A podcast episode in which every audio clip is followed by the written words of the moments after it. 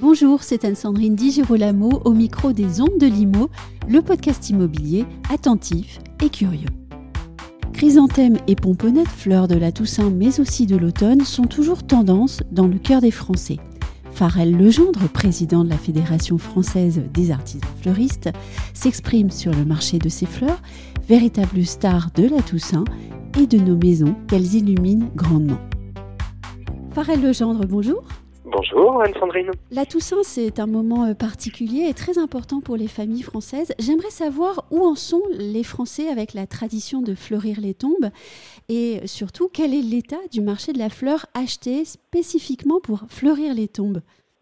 Alors c'est un marché qui est plutôt stable. Euh, la partie Toussaint, on a à peu près 5 millions de Français qui vont aller fleurir les tombes de leurs proches. Euh, de ces, ça représente à peu près 149 millions d'euros dépensés. Euh, pour le coup, c'est un marché qui est plutôt stable et qui est en légère augmentation. Le, le, le panier moyen est, est plutôt stable puisqu'on est aux alentours de 27 euros dépensés pour cette occasion. Et est-ce que cela concerne toutes les générations ou est-ce qu'il y a des évolutions? Alors, ça concerne à peu de choses près toutes les générations, mais de manière assez différente. Euh, la partie chrysanthème est de manière assez traditionnelle au niveau des tombes. C'est une, sur une proportion de la population qui est un peu plus âgée, puisque la, la, la moyenne d'âge euh, là-dessus est aux alentours d'une soixantaine d'années. Oui. Euh, mais euh, on s'aperçoit que les jeunes générations, sur la partie Toussaint, pour fêter et honorer le, leur, euh, leur disparu, euh, ont tendance à se sont appropriés bah, des des, des, on va dire des habitudes outre outre Manche d'un côté, mais plutôt euh, côté États-Unis, avec euh, d'un côté le, la partie Dia de los Muertos pour la partie euh, Amérique centrale, et puis la partie Halloween pour euh, de manière plus américaine. Est-ce que la Toussaint marque de façon plus générale hein, et en dehors des traditions du cimetière un moment où on achète des fleurs en France?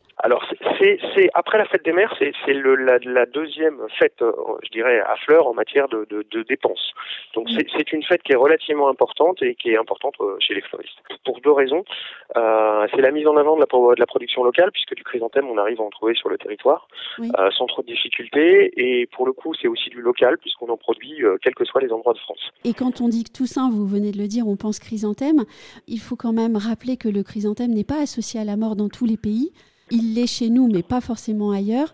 Est-ce que vous savez à quand remonte cette tradition chez nous? Alors, la tradition par rapport au chrysanthème, c'est un appel de Clémenceau euh, qui était euh, en 1919, je crois de mémoire, Mm. euh, où il a appelé à fleurir les tombes, les tombes des soldats euh, qui étaient tombés donc euh, sur le, le, premier conflit mondial.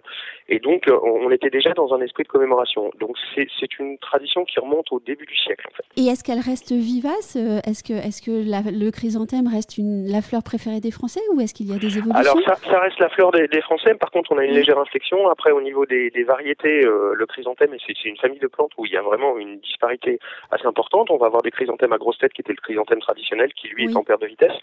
Par contre, pour le coup, on a des chrysanthèmes à petites fleurs euh, qu'on appelle aussi des pomponnettes euh, qui elles, sont plutôt plébiscitées par les consommateurs français. Et on voit les pomponnettes un peu sur les balcons partout, finalement. Le, on, Exactement, et c'est plus forcément associé, Oui. je dirais, sur la partie, la partie commémoration au cimetière. C'est vraiment la plante, la- la- c'est une plante de saison, le, le chrysanthème.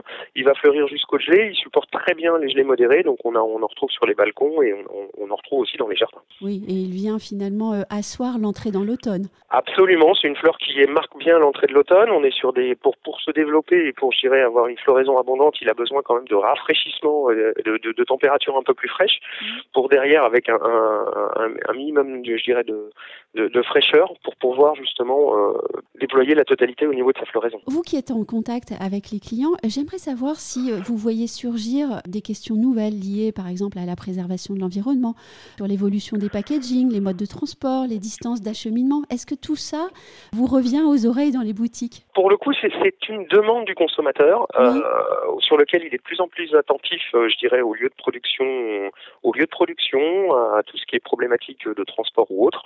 Mais je le, comme je vous le répète, en fait, on produit du chrysanthème partout en France, donc euh, localement, on va réussir à en trouver à peu de choses près partout en France.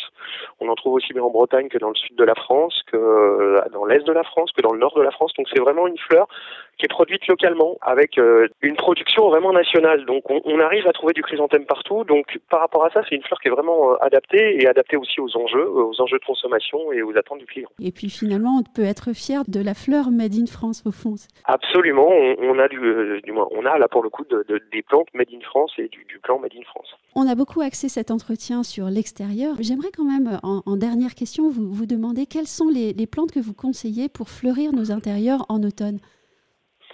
Alors, me, sur la du moins sur la partie aussi intérieure du moins on va retrouver aussi d'autres plantes hein, parce qu'il n'y a pas que le chrysanthème euh, de manière on, on trouve aussi euh, euh, dans les dans les habitudes de consommation on va trouver aussi la bruyère et les cyclamènes sur la partie extérieure ainsi oui. on a un petit peu aussi sur un peu quelques pensées euh, qui sont vraiment les plantes de saison. On va trouver aussi les skimias qui sont des plantes qui vont supporter l'hiver.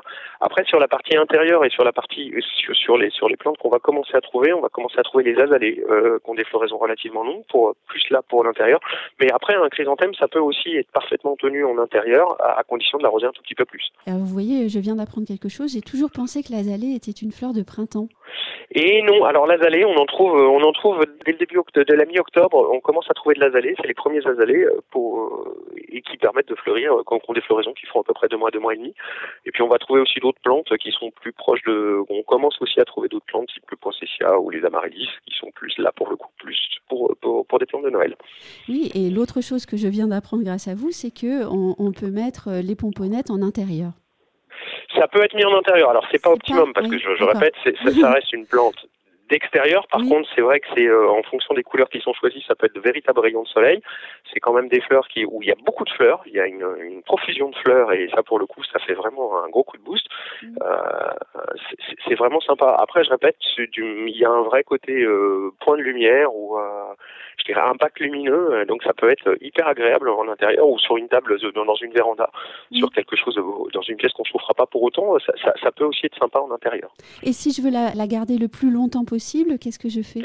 éviter les gelées. Il faut éviter les gelées. C'est les gelées qui seront, en fait, c'est la baisse des températures et pour le coup, le fait d'avoir des, des, gelées persistantes qui sera quand même plus problématique pour le chrysanthème. Et ce qui provoquera la fin de sa floraison, euh, la fin de sa, fin de sa floraison. Et pour l'arrosage? Parce que moi, j'ai un défaut, c'est que je les arrose une plante qui, alors, il faut pas trop les arroser. Il faut, faut, faut, c'est une plante qui va apprécier le fait justement au contraire d'avoir un arrosage modéré. C'est pour ça qu'on on la met en extérieur, puisqu'on n'a pas forcément des précipitations de manière continue.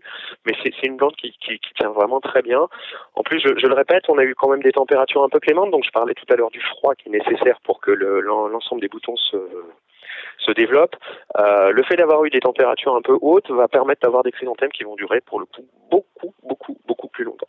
Un grand merci, Farel Legendre. Mais je vous en prie.